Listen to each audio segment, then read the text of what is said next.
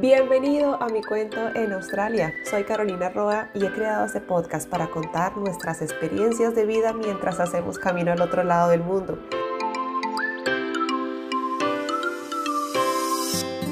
Cada episodio es una historia en la que compartimos, conocemos y aprendemos más sobre nosotros en este país. Comencemos.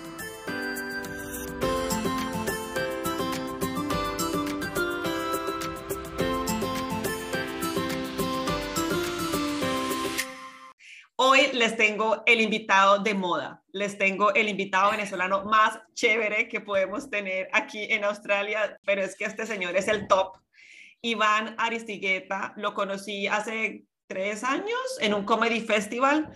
Morí, me encantó, tuvo la oportunidad de verlo nuevamente en Adelaide y ahora la está rompiendo con todas los comedy festivals y este año ni se diga. Iván Aristigueta, bienvenido a mi cuento en Australia y muchas gracias por aceptar la invitación. Hola Carolina, no, gracias, gracias a ti por invitarme. Bueno, tú dijiste que yo me iba a presentar a mí mismo, pero ya tú lo hiciste. Para los que no te conocen, ¿quiénes iban a yo, yo, yo, no me puedo echar tantas flores como porque suena muy feo, suena muy feo, pero gracias por todo lo que dijiste. Muchas gracias, vale. Eh, ¿Quién soy yo? Bueno, eh, yo emigré hace 10 años a Australia de, desde Caracas. Em, yo hice comedia en Venezuela a raíz de ese boom de Andrés López. Andrés López hizo, yo creo que un trabajo súper importante en la comedia en Latinoamérica, no solamente, no, no Latinoamérica al sur-sur o norte-norte, no, lo que me refiero es no Argentina y, México, sino más a regiones donde donde el stand-up no era tan popular. Eh, yo recuerdo que, la pelota de letras en Venezuela se convirtió casi que todo el mundo se sabía de, principio a fin. Y esto es algo que no, en, su momento todavía el internet no era tan... El internet siempre eh, sí estaba, pero, pero digo, no había las plataformas para, para, para copiar y ver en YouTube los, los shows y todo esto en Venezuela fue a raíz de, de, de DVDs piratas que uno compraba en la autopista cuando había tráfico. Eh, igualmente cuando, cuando Andrés López vino a Venezuela, que vino muchas veces, eh, los, los, teatros se llenaban eh, sold out y, a ver el mismo show, pero con la persona en vivo, ¿no? Em, pasaron muchas cosas en Venezuela en ese momento yo tengo, creo que como 15 años haciendo stand-up, o sea, 5 años desde en Venezuela y después 10 años aquí en Australia. Y mm, eh, eh, por supuesto, yo no emigré como, como, como comediante a Australia porque eso no, eso no existe. Yo emigré como... No hay esa visa, no creo, no sé si exista, pero yo, yo no apliqué por esa visa. Hubiese sido muy difícil.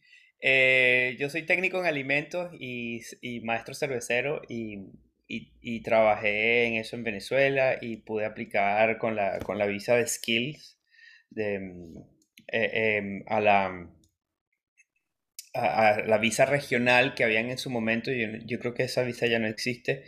Em, donde eh, me, la opción para emigrar fue Adelaide, donde tú vives.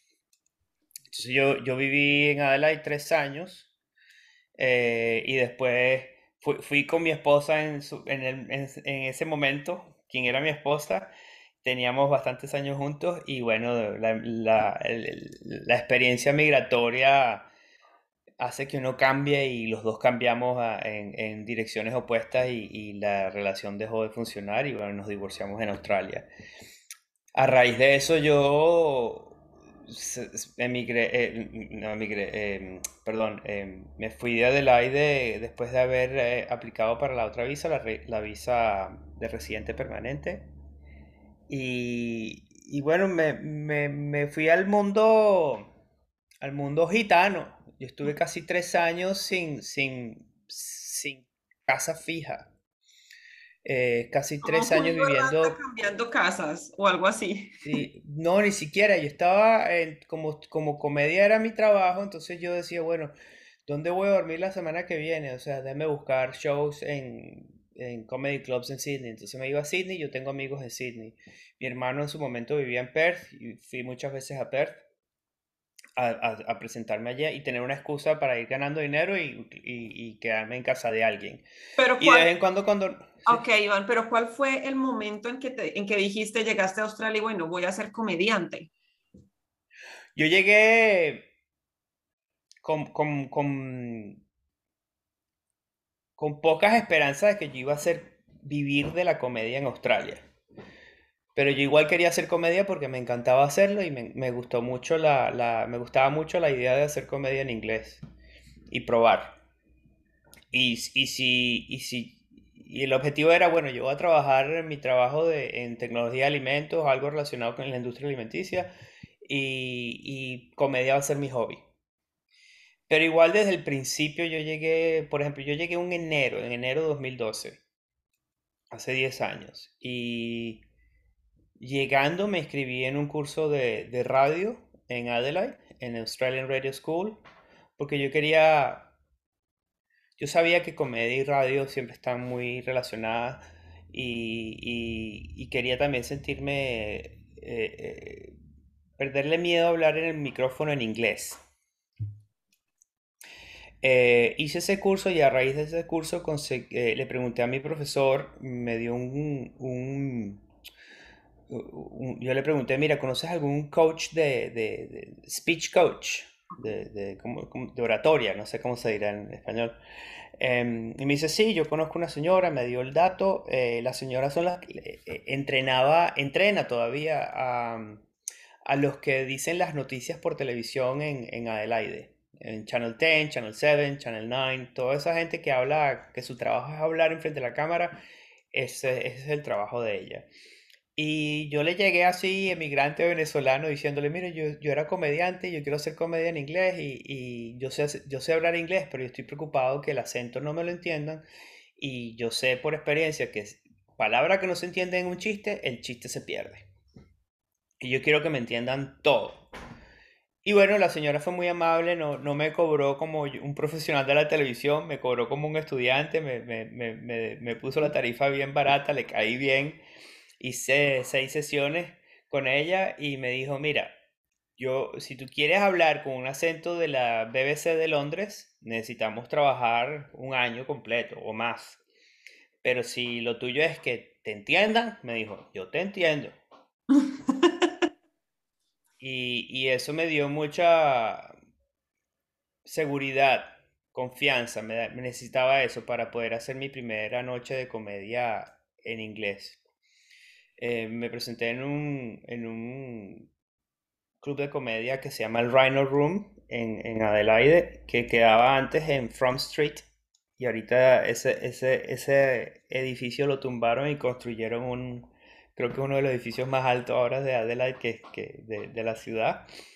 Y Rhino Room ahora queda en, en, otra calle, se me olvidó el nombre de la calle. Eh, era una noche de, de, micrófono abierto los lunes, donde si tú te querías presentar, tenías que llevar a tres, tres personas que pagaran ticket. Okay. Y el ticket costaba 10 dólares. Entonces fueron, fueron dos amigos y fue mi esposa en ese momento. Y, y me presenté, hice mis cinco minutos. ¿Recuerdas de qué eran esos cinco minutos? Pocas cosas, o sea, yo, yo, yo nunca hice chistes que yo hacía en Venezuela porque ninguno iba a funcionar. Ninguno iba a funcionar. Yo, yo recuerdo que yo hablé, hablaba de los estereotipos o, no recuerdo bien los chistes porque no eran tan buenos, fueron lo, primero que escribí, pero funcionaron, eran mejor que el resto de la noche porque em, eh, en, en, esas noches de micrófono abierto, la persona que, que, le fuera mejor, la semana siguiente no tenía que llevar los tres, los tres acompañantes, acompañantes que, que, que, pagaran el ticket de la entrada. Y, y me lo gané yo. Y, así empezaron a pasar muchas cosas que, que me está, que, que, me empezaron, como que el, el, universo me decía, mira, vas por buen camino, yo creo que sí vas a poder ganarte la vida con, haciendo comedia. Em, unos meses después había una competencia de comedia y gané, me gané 500 dólares, una competencia de comedia en efectivo, así, en un sobrecito. Y yo dije, wow, esta es la primera plata que me gano como comediante en inglés. Te están Em, pagando por hacer algo que tú disfrutas. sí, sí. Y, y después, porque yo me puse un, un, un límite, digo, si en dos años no recibo, no gano dinero como comediante, lo, lo dejo aparte como si fuese mi hobby y me dedico a mi trabajo del día a día de mi, de mi otra carrera.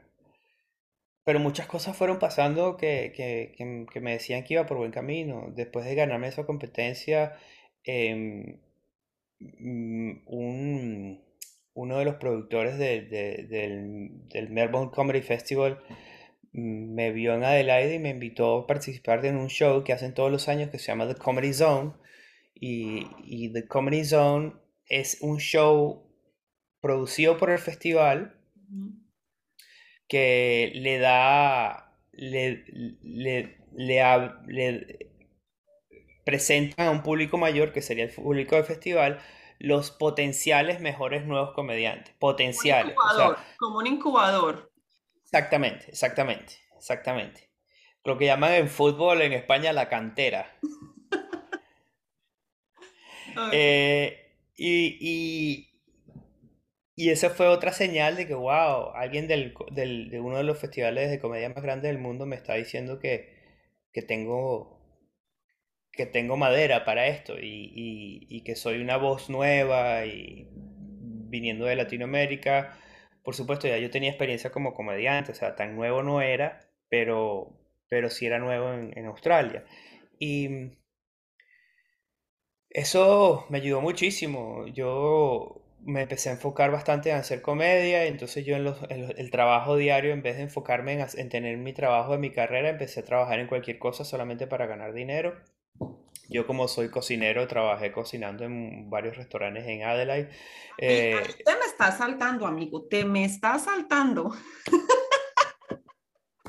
Este hombre es imparable. Iván, Venezuela, llegas a Adelaide. ¿Qué te motivó salir de, bueno, pues puede que sí, se hubiera sido la situación de Venezuela, pero hubo otras razones para decir, me voy, quiero buscar nueva vida con tu esposa de ese momento? Eh, ¿Por qué Adelaide? bueno, Adelaide te dije que eh, eh, era la única opción por la visa. Por tu visa Yo no regional, podía, por tu la carrera. visa regional. Sí, porque yo no podía, yo no quedaba, ah, los puntos no me daban para tener la visa de residente directa. Ok. Eh, entonces yo, yo- yo- como yo- de manera, la manera como yo le explico es, yo, yo no estaba en la categoría A, estaba en la categoría B. Y los de categoría B les daban visa, pero no para donde tú quisieras, sino para donde ellos consideraban. Entonces, la opción para mí era escoger Canberra o, o Adelaide. Y yo preferí, bueno, mi esposa y yo escogimos y preferimos Adelaide. ¿Cómo fue esa Adelaide de ese entonces para ti? ¿Cómo fue ese cambio de, de ciudad, de país, de cultura? Yo, antes de vivir en Australia, yo viví en España dos años y antes de España yo, yo había venido a Australia en el 2004 y viví en, el, en Brisbane, donde estudié tecnología de alimentos en un TAFE y tengo muchos amigos en Brisbane desde entonces. Em, el cambio no fue fuerte, yo quería, los dos queríamos mucho salir de Venezuela, no solo la, la situación sociopolítica y la situación, demasiado crimen, demasiada violencia y demasiada inseguridad que ya, ya era agotador, era, era ex- extremadamente agotador. Y pensar todos los días en que en cualquier cosa, en cual- a cualquier ser querido o a, a tu mismo persona algo terrible podría pasar, ya, ya no me da más. Yo sentí que cuando yo llegué a Australia, como que eh, me quitaran un, ¿sabes? Cuando, cuando tú llevas un perro al parque y le dice y le sueltas la cadena para que corra, así me sentí yo. Yo salí corriendo con una alegría y una felicidad, como que me quitaron un peso de encima tan grande, donde podía sentir esa libertad de hacer lo que yo quiera, de caminar de noche por la ciudad, de tantas cosas que uno quiere hacer que son tan básicas y tan, tan obvias, pero no eran obvias para, para, para mí en Venezuela. Entonces yo estaba muy, muy enfocado a, a- a- a- mi nueva vida, ya yo estaba súper mentalizado, el choque no fue para nada... Eh, Brusco. No, fue muy, no, para nada, para nada. Yo ya conocía la cultura, eh, desde que yo salí de Australia en el 2006 la primera vez, em, siempre estuve en contacto con, con, amigos y siempre estuve pendiente de las noticias, siempre estuve pendiente de la comedia en Australia también. Yo no hacía comedia para ese entonces, pero cuando comencé a hacer comedia, me recordé que en Australia el, el stand-up y la comedia era muy grande, entonces empezaba, vi todos los videos de, del Festival de la Comedia. Em, eh, hice muchos amigos muy rápido. Eh, yo siento que, que emigrantes es simplemente tener un poco de empatía y de conectar con la gente y, saber que lo, ya, yo, yo tenía un amigo en Venezuela que me decía, mire, ¿qué vas a hacer tú para allá si tú aquí ya eres alguien? Pues ya yo hacía comedia en Venezuela, trabajaba en la radio en Venezuela, tenía bastante, salí varias veces por televisión. Em, me decía, ya tú, aquí tú eres alguien. Y entonces eso me quedó, yo no, no entendía lo que él me decía, porque para mí eso no significaba mucho. Y después, dándole vueltas a la cabeza, después de haber emigrado, me, llegué a la conclusión de que ser alguien significa eh, simplemente si tú desapareces un día, ¿cuántas personas preguntan por ti? Eso es lo que para mí significa ser alguien. Ser alguien no es tener fama, no es estar en los, en los medios. Ser alguien es que gente que se preocupe por ti, que te quiera. Y, ese fue mi objetivo. Mi objetivo era hacer amistad. Y, yo puse en agenda, así como, como, como tener agenda para, para un negocio o para conseguir trabajo. Yo tenía agenda de beber, de tomar café con gente que yo apenas conocía para empezar a tener relaciones eh, interpersonales y tener gente conocida en Adelaide. Y, la comedia me ayudó mucho porque con, a, raíz de la comedia uno va al comedy club y uno está aprendiendo y va todos los lunes y te conoces a la gente que está haciendo estando por primera vez y empiezas a hacer amigos y empiezas a conocer Australia y, y, y, cuando conoces a otros emigrantes como tú, ya la relación se hace mucho más fuerte, entonces empiezas a invitar a gente a tu casa a comer o vamos a comernos algo, vamos a una actividad y, hay que abrirse y, empezar a ser alguien y tener red de gente es lo más valioso, lo más valioso que existe, o sea, más que el dinero, más que algún trabajo, una posición. Eh, si no tienes gente alrededor que te, que te, que te apoye y que, que, le, que le importe tu bienestar, no, alrededor, son, lo demás no vale nada. ¿Cómo viste a Adelaide ahora que viniste después de cuántos años? Bueno, tenía, tenía dos años sin ir a Adelaide porque el último festival que yo hice fue el de 2020, que fue el único festival que pude hacer justo antes de, que arrancaran los lockdowns de, y las cancelaciones de festivales por, por COVID. Bueno, tenía dos años sin ir y increíble como Adelaide en dos años, la construcción y los proyectos. Adelaide, Adelaide me encanta, es muy bonito. Yo, yo me mudé fuera porque lamentablemente geográficamente Adelaide no está tan cerca de donde están las, las, las, los eventos principales de comedia y televisión en el país. O sea, si tú quieres trabajar en los medios, tienes que estar o en Sydney o en Melbourne. O sea, eh, podríamos decir que esa fue la razón de peso para que te mudaras para Melbourne. Sí, sí, sí, sí, sí, absolutamente. Sí, yo me hubiese quedado en Adelaide feliz de la vida. ¿Y, y cómo es la Melbourne de Iván? ¿Ya seguiste con tu, con tu carrera de comedy mucho más fuerte o seguiste, o seguiste con tu trabajo profesional? ¿Cómo fue esa transición? ¿Cómo es el, ese, bueno, capítulo de Iván, ese capítulo de Iván en Melbourne? Tres años en Australia ya yo estaba ganando dinero como comediante full time.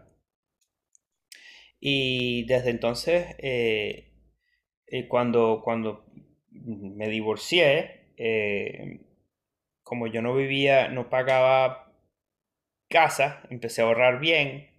Lo único que tenía que estar pendiente era en, pagarme un, pasaje de avión para ir a un sitio a otro. Em, ese año, ese año que hice el festival, tuve suerte de conseguir eh, un manager. Y con el manager salieron las cosas mucho más fáciles, o sea, de, organizar los festivales, de, de conseguirme eh, shows corporativos para ganar plata. Y de verdad que, que eso ya fue la última cosa que a mí me dijo, bueno, sí, esto es lo tuyo, lo puedes hacer en Australia y puedes otra vez vivir de la comedia como lo hiciste en Venezuela. Eh, después que yo estuve varios años como un gitano errante, eh, regresé a Melbourne porque es donde más amigos tenía en el mundo de la comedia, más que en Sydney.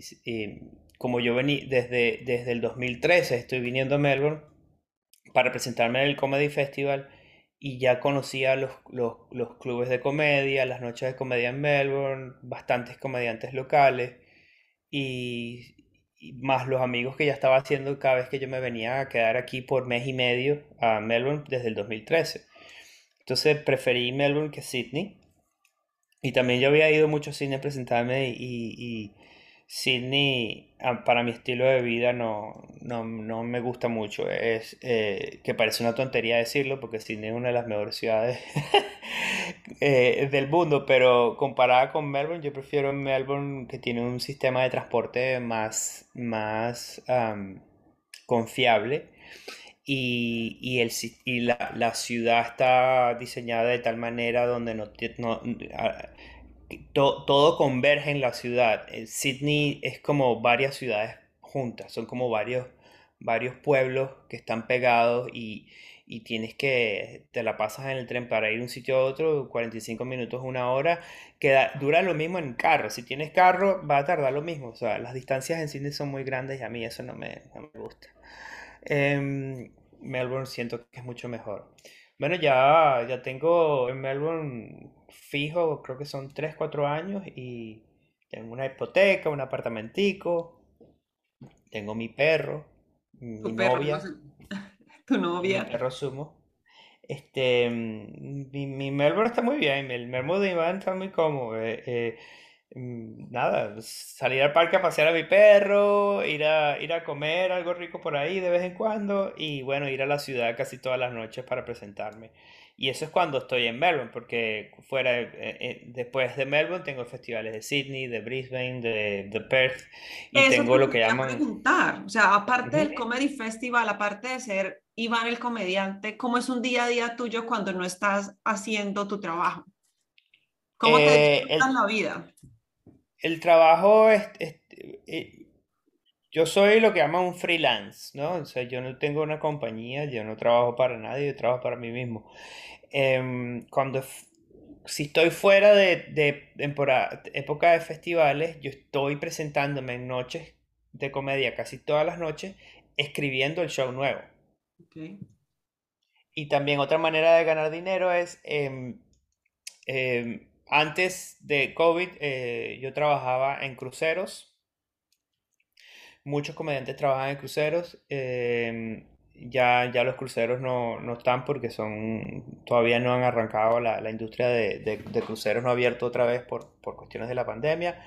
Em, lo que llaman eh, shows corporativos que por ejemplo hay un, una función de un, unos premios de, de la industria de agricultura entonces hay los premios de la noche y entre, entre la cena y el, y, el, y el premio mayor hay un momento de entretenimiento y contratan a veces a comediantes. Em, eso hago varios de esos al año. También en, host, eh, en los clubes de comedia trabajo como, como el MC de la noche o como el comediante principal y eso es pago. Eh, eh, o sea que todo el tiempo estás trabajando. Cuando tienes tiempo libre, te vas al parque con el perro. Eso, exactamente, y organizar una vacacioncita u otra que se pueda, pero yo estoy constantemente, eh, esto no, la cabeza de un comediante nunca para, o sea, en cualquier momento, cualquier situación, uno tiene que, que, que anotarlo en un cuadernito y saber que de ahí viene un chiste, porque es que tienes que escribir una hora de comedia nueva todos los años, que no es, se dice, se dice rápido, pero no es... ¿Cómo es esa tiempo, preparación? Para que, o sea, para digas, bueno, la primera vez que yo te escuché fue hablando de, de nuestra experiencia en Bunnings. Eh, me acuerdo, me encantó. Em, ¿Tú de dónde empiezas a sacar como esa inspiración? O sea, lo que dices, vas por la calle como que ves, esto puede ser un chiste, me puede servir. ¿De dónde vas sacando material? ¿Cómo es tu preparación para un show? Eh, yo, cuando es un show de festival, un show de una hora, eh, el, el, enfoque es diferente a escribir un chiste normal, que vienen de dos maneras. Chistes eh, eh, que uno se les ocurre por, como así, el, el, el Bunnings de, eh, el Sausage de Bunnings, donde uno tiene una opinión. Cualquier, yo lo llamo yo, em, son momentos donde tu opinión es fuerte, o sea, donde, donde tienes las, las emociones involucradas en tu opinión. Así estés de acuerdo, perdón, así tengas razón o no, cuando esa opinión es visceral, bien sea positiva o negativa, ahí, hay, ahí, hay, ahí es donde yo siento, uh, aquí yo puedo hablar de algo y explicarlo con, con un chiste. Cuando, o sea, tiene que ser algo que te importe. O sea, a mí me, import, me importó mucho y a mí me encanta la comida. Me parece que el sausage sizzle de Bunnings es un, es un insulto a un perro caliente.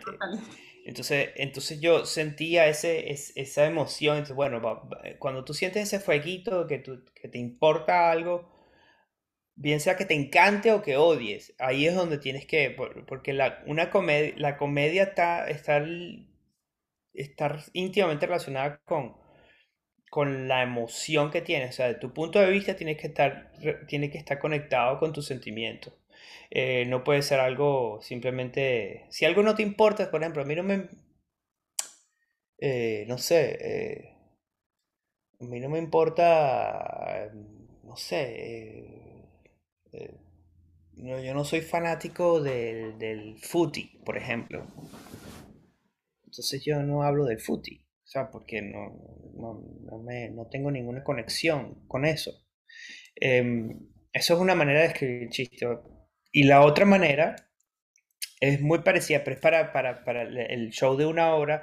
Yo más bien me enfoco cuál fue el, el momento de este año de donde tuve un, un aprendizaje que quiero compartir. Entonces, que también tiene una, una, conexión íntima con tus emociones. Entonces, bueno, este, el año pasado este show que, que, estoy haciendo que se llama Happy Papi es un show donde quiero hablar de salud mental y de trabajar con la incertidumbre sin tener que ser un show de salud mental. Eh, porque hay comediantes que ah, desde el punto número uno del show dicen yo sufro de tal cosa de depresión o de, ansiedad o PTSD o OCD y, y, yo no quería hacer un show así.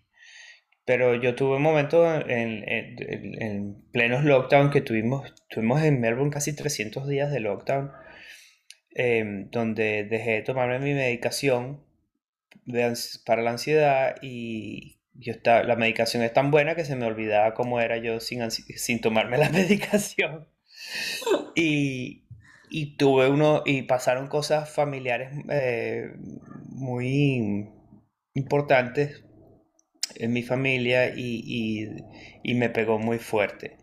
Y yo, bueno, tengo que, tengo que hacer un show sobre esto, pero ¿cómo lo, cómo lo digo? ¿no? Entonces, eh, em, parte de la ansiedad es ese tema de incertidumbre. Entonces yo quise conectar todo eso, ok, vamos a hablar de incertidumbre. Entonces ya uno empieza a crearse un, cuáles son las cosas que yo conozco de salud mental, cuáles son las cosas que conozco. Es como una, como una tesis, un trabajo de grado. Tú empiezas a poner todos eh, los, los, puntos y decir, bueno, ¿cómo conecto las hipótesis? ¿Cómo, ¿Cuál es mi tesis? ¿Cuál es la hipótesis? Así tal cual, idea principal, idea y, y todo, idea principal, secundaria, argumento y los argumentos eh, es, es, simplemente es cómo explicar eso, pero con chiste. El argumento tiene que es, es, la parte de risa, ¿no? Entonces tú tienes tu premisa donde presentas un punto de vista y después le explicas con risa. Y eso es lo que he hecho los últimos seis años. ¿Qué otras experiencias te han marcado a ti que te han llevado a, a expresarla en uno de tus shows? Bueno, uno fue viajar a, a, a, Japón con mi mamá cuando cumplí 40 años. Que el, quise celebrarlo de manera importante, entonces eh, para mi cumpleaños me llevé a mi mamá para Japón y, y, fue una experiencia donde yo nunca había, nunca habíamos viajado así solos ella y yo y, y fue una conexión donde aprendí que, wow, ya yo soy un adulto que, que estoy hablando con mi mamá en otro nivel y, y mi mamá en una noche que nos emborrachamos me empezó a, a a soltar un poco de secretos familiares muy fuertes que yo no sabía que existían. Y, y fue, fue un, un, un, choque muy importante en mi vida conocer tantas cosas, pero al mismo tiempo me di cuenta que, wow, que, que tenía que tener 40 años y tenía que estar, actuar como adulto y pensar como adulto para poder recibir esta información. Que fue el, el show que hice Piñata, que, que la premisa es Um, sometimes in life you have to break something good to get something even better. En la vida tienes que, que romper algo bueno para, para tener algo mejor, que es lo que hacemos en Latinoamérica con las piñatas, ¿no? Uno como niño rompe una piñata y, pero es mi superhéroe, es Spider-Man y eh, yo no quiero romper a Spider-Man, que están eh, yo lo quiero y lo adoro, pero después destruyes a Spider-Man y tienes cualquier cantidad de kilos, 5 kilos de juguetes y caramelos que hasta los adultos se botan allá a coger sí, los caramelos. Sí, sí. Entonces la metáfora del show era que como la de mi mamá dejó de ser mi mamá en ese pedestal de superhéroe como Spider-Man y con, eh, ese día que nos emborrachamos yo le hice varias preguntas eh, importantes y me, me, me, me reveló, me reveló muchos secretos y wow, rompí algo ya no, ya no puedo volver a ver a mi mamá de la misma manera. Porque pero ahorita somos... Papás con esos ojos de papás, pero no se da cuenta que ellos también son adultos, que ellos también son seres. Uno los ve como con ese molde de papás, pero uno no los, no los ve con otro filtro hasta que uno, se, uno madura un poquito y dice, esta gente también está envejeciendo, esta gente también está madurando, esta gente también cambia. O sea, uno los empieza a ver sí. con otro filtro. Sí, sí. Y bueno, ese es otro ejemplo de, de, los shows que yo hago. Todos mis shows, si yo, si yo explico mi show sin risa, todos son terribles. Eh, de hecho, soy muy malo vendiendo el show cuando me entrevistan en la red. ¿De qué es tu show? Entonces yo me pongo con esa parte artística y metáforas y, los, eh, eh, y, y, y, no lo vendo como se van a cagar de risa. que No, nada, este, es un show sobre la relación de un hijo con su madre. Este es un show entre cómo cómo, cómo relacionarse con la incertidumbre. Incluso la gente que está escuchando este podcast ahorita dice, pero este tipo es comediante o, escribe libros. Yo, yo soy comediante, se los prometo. Vean mis videos en YouTube. Te iba a preguntar, los que no pueden ir a los Comedy Festival, los que no saben que tienes presentaciones en otras ciudades, ¿dónde pueden ver tu talento? Bueno, en, YouTube, mi nombre, pongan Iván Ariteguieta um, Comedy o Iván Comedy y ahí van a conseguir mis videos seguramente. Eh, en Instagram, Iván Comedy, en Twitter, Iván Comedy, eh, porque no les voy a... La gente no tiene por qué aprender a cómo deletrear mi apellido, pues es muy complicado. incluso en español la gente se equivoca. Iván, tú como comediante latino, cuéntanos, ¿hay más comediantes latinos? ¿Cómo ha sido la vinculación de, esa parte con el humor australiano, cómo ha sido abrir esos caminos con otros comediantes, compartir escenario con otros comediantes. Bueno, eh, eh, comediantes latinos hay muy pocos, muy, muy, muy pocos. Em, eh, creo que yo he ayudado, no porque yo lo estoy diciendo, sino porque me lo han dicho, que a, a varios latinos emigrantes a, a explorar el mundo del stand-up comedy en inglés, porque, ah, bueno, si Iván puede, yo puedo. Que eso me, me, me da mucha alegría, mucha alegría de haber eh, abierto ese camino para mucha gente. Em, aquí en, en, Melbourne hay una chica, por cierto, venezolana, se llama Samantha, Samantha Serna, em, que, que, lleva ya como un año, año y medio haciendo comedia y, me encanta y hablamos y y, ella viene a mi show, yo voy a sus shows y nos, eh, eh, em, nos damos tips de, de comedia mutuamente. Em, creo que en, en, en, Sydney estaba un amigo argentino, Facundo, pero él ahorita está en México haciendo comedia. Él es youtuber en, en español y hace buena comedia en inglés, pero consiguió oportunidades en México, está ahora en México. Em, de habla hispana, la persona que tiene mucho más, la que, la que tiene más años en Australia trabajando y que se, de origen eh, de habla hispana es un señor que se llama Simón Palomares, que es un amigo mío muy cercano. Él, él, él, él es australiano, él, emigró a Australia cuando tenía 14 años Y eh, hace muchísimo tiempo, él tiene ahorita, está, pisando los, bueno, no, no, voy a decir ninguna edad porque no, pero en los años, en los 80, 90, él junto a unos comediantes de origen griego y origen italiano hicieron el, primer, el primer sitcom en la televisión australiana donde los personajes son todos inmigrantes. Y, bueno, el que, él es, el que, él es de, familia española, él habla español, inglés, español con acento de Madrid y, inglés con acento de Melbourne, que en ningún momento tú pensarás que se le, se le nota ningún acento por ningún lado en ninguno de los dos. Em, él es el, él junto a ese grupo fueron los que le abrieron en los años 70-90 a los, a los emigrantes comediantes en Australia. Ya Latinoamérica posiblemente, yo no sé, posiblemente sería yo. Sí, porque por lo general uno no escucha tanto nombre latino en los flyers de, de los comedy festivals. Entonces también como, y pues obviamente yo no estoy muy empapada de quiénes son todos los comediantes que asisten a un festival, pero uno de la comunidad latina no escucha como que ve, él es venezolano, créeme que todo el mundo se va para allá porque uno quiere, quiere ver esas personas que pueden contar y hasta ahora pues creo y me atrevería a decir que eres, solo tú el único que está en el Comedy Festival este año, no sé los años anteriores tocaste un tema muy bonito, que, que, que, es algo que me he dado cuenta comparado con, con, otros amigos comediantes que son emigrantes. O sea, yo tengo muy buenos amigos comediantes que son de Pakistán, de Sri Lanka, de Estados Unidos, em, de Alemania y ah, también de Malasia, Singapur. Hay algo muy bonito donde yo creo que ningún otro otra región del mundo tiene lo que tenemos nosotros de identidad en Latinoamérica. Eh, nosotros podremos representar nuestro país y de manera independiente, que sea Venezuela, Colombia, etc. Pero a la hora de... Nosotros también representamos ese grupo más grande de, latino, de latinoamericanos, que nos sentimos súper conectados. Yo me imagino que algo tendrá que ver Cantinflas, Chespirito, eh, eh, Fito Páez, eh, Aterciopelado, algo que nos, las, las telenovelas, las Juanas, este, que todos compartimos la misma música, todos compartimos series de televisión,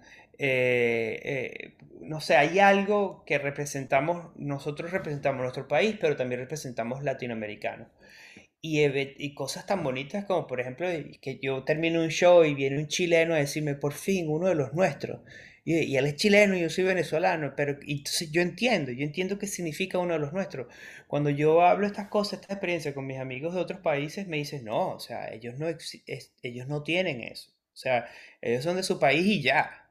O sea, el, un, un, un pakistaní un pakistaní nunca se relaciona con alguien de la India o con alguien de Irán, aunque tengan, aunque, aunque compartan eh, eh, fronteras. Y cosas, pero también es un tema histórico, es también otro... otro... claro, porque nosotros estamos conectados por un mismo idioma, pero también por la misma cultura, tenemos una cultura pop, digo yo, que, que, que, que, es la misma, que la compartimos muchísimo, o sea, cuando, cuando eh, yo, yo siento que Shakira, Juanes y Aterciopelados es tan mío como tuyo. Sí. ¿Me explico? O sea, amigos eh, invisibles. Eh, amigos invisibles en Colombia, nosotros los amamos. Exactamente, o sea, si yo, hablo con un argentino de Fito Páez, claro, claro, Fito Páez, claro, y Soda Estéreo, eh, y, y, todas esas, las, que si, yo no sé, yo, creo que tú eres mucho más joven que yo, pero Carrusel, si vieron Carrusel de, de, de, México, ah, ¿sabes? Que todos, todos tenemos como que la misma, la misma identidad cultural, compartimos muchísimo. con Televisa, presenta. Claro, claro. Con Televisa.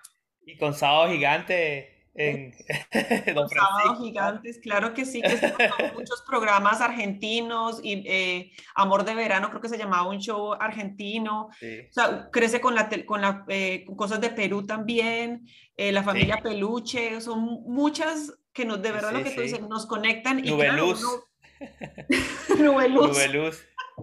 Y uno ver una persona que puede estar hablando de algo latino en un festival donde solo van a ver gente que habla inglés y contar chistes en inglés, uno queda como, hay que ver a esa persona. Y al verte a ti en el escenario es como que, ay, no, yo, yo pasé por ahí, yo he sentido todo esto, porque créeme, claro, los que hemos visto tu show, somos, parce, este man la rompió, o sea, yo pasé por lo mismo, así que lo que él está diciendo, no soy tanto australiano, pero claro. es bonito, es bonito ver eso, Iván, y, de verdad que te lo agradecemos un montón, porque no, nos cambian la vida y nos das otra, otra manera de entender el inglés, porque yo la primera vez que fui a verte tenía ese temor y yo, pero él va a hablar en inglés o en español.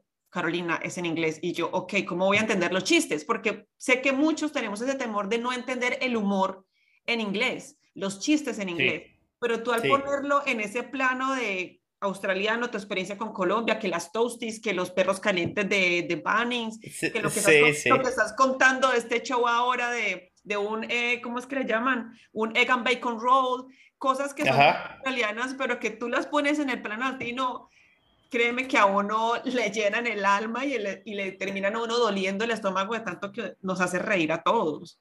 Ay, gracias, gracias. Esos son cosas que puede que uno tiene que ser demasiado australianizado como para entender a veces esos chistes que de otros comediantes que, que participan en el Comedy Festival. Sí, sí, eh, eh, eh, mucha gente me pregunta, no, que el humor australiano, me dice, un sentido del humor es el mismo en todo el mundo. O sea, la, comedia funciona, tú creas tensión y tensión no es algo simplemente negativo, puede ser algo que, que, crea expectativa, es crear tensión. Y después la, la, liberas la tensión con risa. Esa es la estructura de comedia, eso, funciona en todos lados.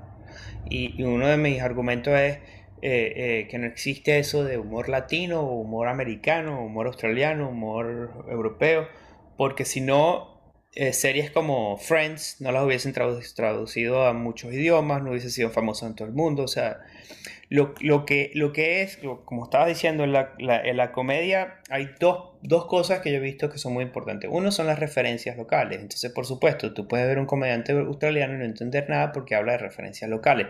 No es que sea humor australiano es que no entiende las referencias. Y otra cosa es los valores. Si, si el comediante está, tiene, si la audiencia tiene unos valores totalmente diferentes al comediante, la audiencia nunca se va a reír. Nunca se va a reír. Este, un, ejemplo muy exagerado y claro, eh, mi hermano vive ahora en Qatar. Y cuando yo lo fui a visitar, yo me puse a buscar a ver si había noches de comedia en Qatar, eh, de, expatriados en inglés, y conseguí un grupo, un grupito de, de, expatriados que querían, se reunían una vez cada tres meses a hacer comedia y tenían una audiencia pequeñita, pero estaban haciendo lo suyo, ¿no? Y yo les pregunto, mira, que yo les mandé videos, ah, sería excelente tenerte, pero en los dos días que tú vas a estar aquí en Qatar, nosotros no tenemos show. Yo le digo, bueno, no hay problema. Y me pone después, y para la y para cuando estés aquí, que sí haya, para que sepa, aquí tenemos eh, lo que llaman Qatar PG-13, que es no mencionar alcohol, no mencionar drogas, no mencionar chistes sobre eh, eh, la ropa de las mujeres, no mencionar chistes sobre religión y Dios, no, ¿sabes? Tenían restricciones por no, no, no, no decir grosería. Y eso no, es, no son restricciones, eso son, yo lo veo, de parte de la cultura, son sus valores. Y a la hora de meterte con los valores, la gente, eso a mí no me da risa, porque desde el punto de vista de mis valores, eso no es chiste, eso es un insulto. Entonces, entonces eso, eso pasa mucho. Entonces, cuando la, gente confunde que el sentido del humor es diferente, no, no es diferente. Eh, todos somos seres humanos, todos tenemos los mismos sentimientos y las mismas emociones.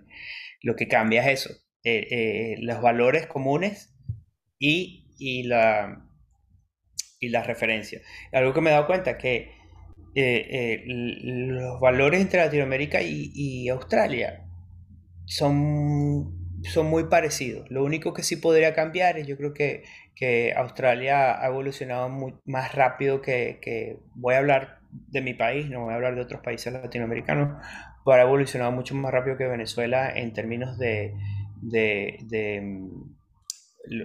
comedia que es políticamente incorrecta o, comedia donde haya inclusión en vez de, burla a, minorías, ¿no?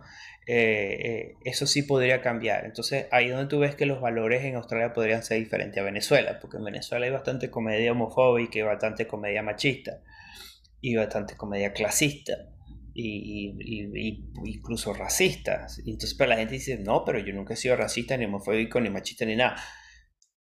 Claro, cuando estás en un, en un sitio, yo, me, yo, yo decía chistes así y yo no me daba cuenta que yo decía chistes homofóbicos, racistas. ¿Perdón? Chistes sexistas que a veces uno ni sabe, o que las mujeres los hacemos y no, como que no somos conscientes. Sí, sí, es, parte, es tan parte de la cultura y del día a día que uno no se da cuenta que uno lo que uno está diciendo. Entonces toma toma, hay que salirse de la caja un rato para después ver para atrás y decir, wow, yo decía esto así y eso no está bien. Y, eso es lo que yo siento que sí ha cambiado bastante de, mi comedia cuando yo hacía comedia en Venezuela a la comedia que hacía en Australia. Y hablando de cambios, ¿qué tanto has visto tú ese cambio del Iván que llegó a Australia y el Iván que estamos escuchando hoy? Bueno, eh, ha sido un desarrollo personal muy grande. Eh, yo creo que cuando uno cambia de, ambiente y de cultura, uno tiene que aprender tantas cosas nuevas y eso siempre es bueno, eso siempre es bueno. Y además si le pones otro trauma, eh, el emigrar es traumático. Y divorciarse también es traumático, incluso después de tantos años juntos. Nosotros estuvimos 16 años juntos. Este, vivir, vivir en una maleta por tres años sin, sin saber dónde voy a dormir dentro de dos semanas fue, un aprendizaje muy grande. Em, eh, ha habido eh, sido una madurez eh, express, madurez en microondas Hubo que meterlo ahí rápido para que calentara lo más rápido posible. así como, como un mango envuelto en papel periódico para que madure más rápido. Bueno, en Colombia lo hacemos con este el aguacate. El aguacate, tal cual, con aguacate.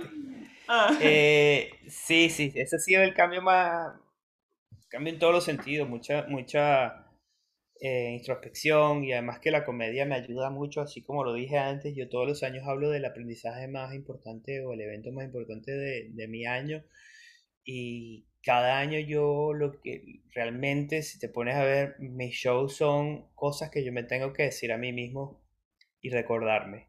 Entonces es bueno que todos los años tengo el festival de todos los festivales que son aproximadamente como 60, 70 shows que tengo que hacer repitiéndome en voz alta a mí mismo cosas que para, para, para ser mejor y mejor, sí, mejoramiento personal y, estar tranquilo con la vida y ser feliz y estar, estar en paz. Con uno mismo y con lo que te rodea. ya estamos llegando al final del episodio, Iván, y ahora sí viene la pregunta de rigor la famosa pregunta de rigor que todavía no sé cuál es. Bueno, aquí te la voy a dejar con micrófono abierto. Venga. ¿Qué le agradeces a Australia? ¿Qué te agradeces a ti? Pero esas son dos preguntas. En una. dos en uno. Yo le agradezco a Australia libertad. Eh, yo siento que Australia, en comparación con mi país, Venezuela, me ha dado muchas libertades que yo no sabía que tenía. Em, desde la libertad de, poder salir a caminar sin tener que ver para atrás a que me van a robar o a secuestrar, a, libertad a, hacer lo que yo quiero y ganarme la vida con lo que yo quiero. Y me ha abierto muchas puertas, me ha recibido con los brazos abiertos Em, muchísimas oportunidades me ha dado. Em, y a mí mismo me agradezco, me agradezco que, que, que, me enfoque, me, que estoy donde quiero estar. Em, que, que poco a poco, con los años he aprendido a escuchar qué es lo que de verdad quiero. Y, bueno, uno no puede tener todo en la vida y, y, experiencia, todos los trabajos en que yo he trabajado en mi vida, em, llegué a ser comediante por alguna razón y es porque he ido quitando las cosas que no quiero y, aceptando las cosas que, que, no son tan buenas, porque ningún trabajo es 100% perfecto, pero eh, si me pongo el único remordimiento que tengo yo ahorita, hoy en día, esta fecha de hoy, en, abril de 2022, es que todavía no me he sentado a aprender japonés porque quiero hablar japonés, porque he ido tres veces a Japón y quiero seguir yendo allá. Y, y, que, y que nunca me he podido ver los abdominales, los cuadritos. Esos son los únicos remordimientos que tengo de vida. El six a toda mi gente, a toda mi gente le he dicho que, a toda mi gente querida le he dicho que los quiero eh, y he trabajado en lo que a mí me gusta y estoy donde quiero estar. Y, y estoy muy tranquilo y muy feliz. Iván, muchas gracias. Gracias a ti, Carolina. Gracias por aceptar la invitación, por sacarte tu tiempo para contarnos tu cuenta en Australia, por compartir tu experiencia como comediante en Australia yo sé que la comunidad te quiere, te adora un montón y estamos muy orgullosos de lo que estás haciendo. Ay, gracias, gracias. Gracias por tus palabras, por sí, por compartirnos estos años que llevas aquí en las Australias. Ay, gracias a ti, gracias a ti. Muchas gracias, muy bonito. Eh, y ves, cosas así como esas son lo que me dicen que voy por buen camino y que saber escucharlo. Que tengas un buen día. A ustedes muchas gracias. Este es Iván Aristigueta, el comediante gracias, que la rompe. Gracias. gracias Carolina y gracias a todos los que están escuchando. Un abrazote. Un abrazo. Bye bye. Chai.